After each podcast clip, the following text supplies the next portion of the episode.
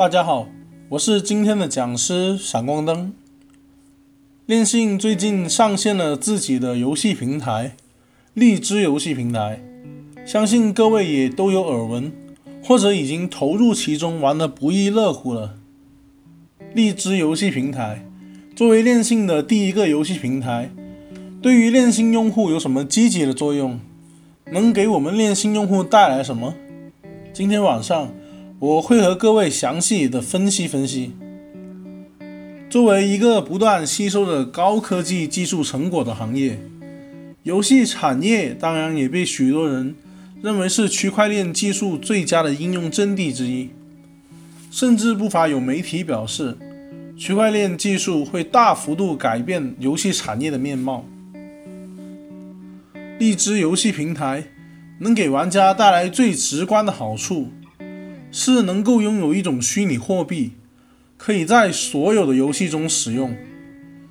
虚拟游戏货币大一统意义非凡，已经成为游戏业界和区块链业界的普遍共识。一个大型的游戏公司旗下有数十款不同的游戏产品，使用了区块链技术，游戏。都能够使用 CCT 或者 LGT，那么游戏之间的次元壁就这样被轻而易举的打破了。这在整个游戏行业的发展历史上都是可想而不可及的事情。今天通过链信和荔枝游戏平台，就这样简单的实现了，轻易的解决了行业的痛点。使用虚拟进行游戏交易。并非是一个新的概念，比如腾讯的 Q 币、网络游戏的充值点卡等等，都属于虚拟货币。但是这类虚拟币，一来只能通过现金充值，无法在游戏中产出；二来只停留在平台层面，无法替代游戏内的货币，所以只能说是区级的。区块链模拟货币形态，并且由于牵涉到了现金和虚拟财产的结算，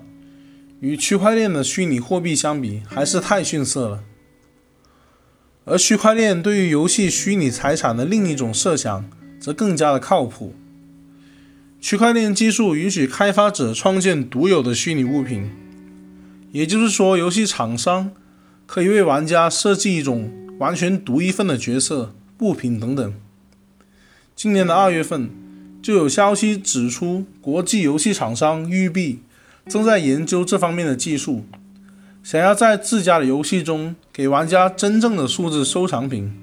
百分之百归玩家所有，并且不可复制。区块链技术的安全性对于游戏，特别是依赖数据存储的网络游戏来说，作用是显而易见的。由于在技术上的数据基本不可能被破解和篡改，所以玩家的个人数据、虚拟财产等有了真正意义上的保障。你的虚拟财产将是一段独一无二的代码，没有你的同意授权，别人无法在区块链的体系下盗取。绝对的安全技术虽然不会对游戏内容带来什么实质性的提升。但是却是游戏产业迈向未来的基础建设之一。将来游戏产业的进一步发展，必将是建立在成熟的互联网体系之上的。如果区块链技术能够消除盗号、黑客攻击等等的游戏性的安全性隐患，无疑是具有相当大的意义。资本市场的反应当然也是十分迅速的。全球范围内的区块链游戏，在这之后呈现了爆发式的增长，一时间涌现了上百款打着区块链名号的游戏，而国内的市场当然也不甘落后，网易、迅雷、百度、小米、人人网、第九城市等等有一定实力的 IT 公司纷纷开始进入区块链游戏领域，想抢先占一把座椅。但是这些 IT 公司空有资源和财力物力，却缺少真正的懂区块链的核心技术人物。没有对于这些项目有一个好的、一个到位的设想，所以即使进入了市场想分一杯羹，却也有心无力，导致产品冷门，鲜有人耳闻。但是链性的励志游戏平台却是实打实的，是一个完善的区块链体系，因为它建立在 CCT 之上，也是一个完善的游戏体系，因为它是一个完整的游戏平台。在这里，除了体验到游戏，也能获得不错的收益。在区块链上，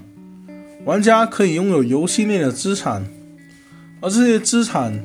则有更广泛意义上的流通性。传统游戏中的积分、道具、武器和角色，往往全部都归开发商所有，也因此中心化的开发商有更大的权利对这些资产进行大刀阔斧的改动，甚至随意处置。游戏内的这些资产，往往也只局限于这一个游戏内部进行流通。除了游戏之外，似乎毫无复用的价值，也从技术层面很难再次被赋予应用场景。但是在区块链的逻辑下，一旦游戏内的资产上链，这些积分、道具、武器和角色完全可以归属到玩家的区块链地址下面。玩家对于他的地址以及其地址下的资产拥有所有权。在励志游戏平台，游戏资产能够随时随地的交易。市场上很多的游戏是不具备交易功能的。当然，这么设计很多时候的初衷也只是为了避免游戏内的经济机制的混乱，延长用户的游戏时间，增发增加开发商的收入。但是，道具上链加移动钱包这个概念。可以实现两个用户随时随地在线上或者线下进行交易。说的更加开放一点，交易不一定局限于一个游戏。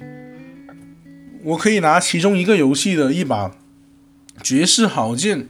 去另外一个游戏换一把屠龙刀。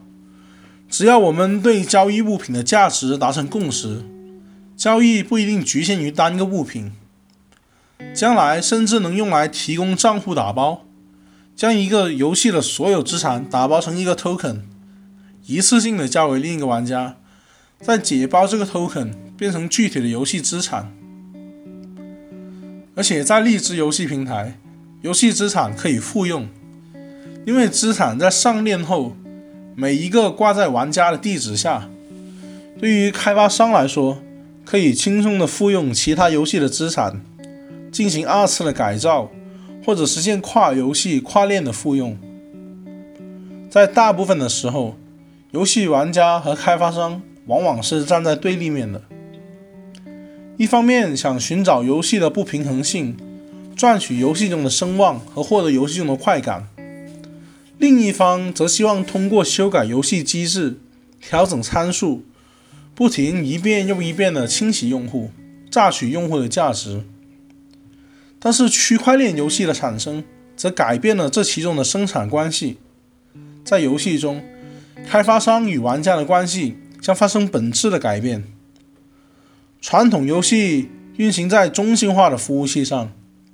开发商指定规则，但是玩家却尝试突破规则。但是如果游戏运行在多个节点上，而且部分节点由玩家运行，并给予一定的激励，则重构了开发商与玩家的关系。开发商与玩家会有可能形成一个社区。当游戏节点交付给玩家时，游戏开发商的利益与玩家的利益高度一致。忠实的玩家就会自发的去维护游戏社区，维护游戏的平衡性，延长游戏的繁荣周期，共建整个游戏社区。当这些游戏的数位资讯不被存储在某个中心化伺服器里，而是真正的被独立出来，存放在分散式的节点中，即使是游戏开发商，也不再能宣称他们拥有这些玩家的虚拟资产。虚拟资产就会回归到玩家的手上，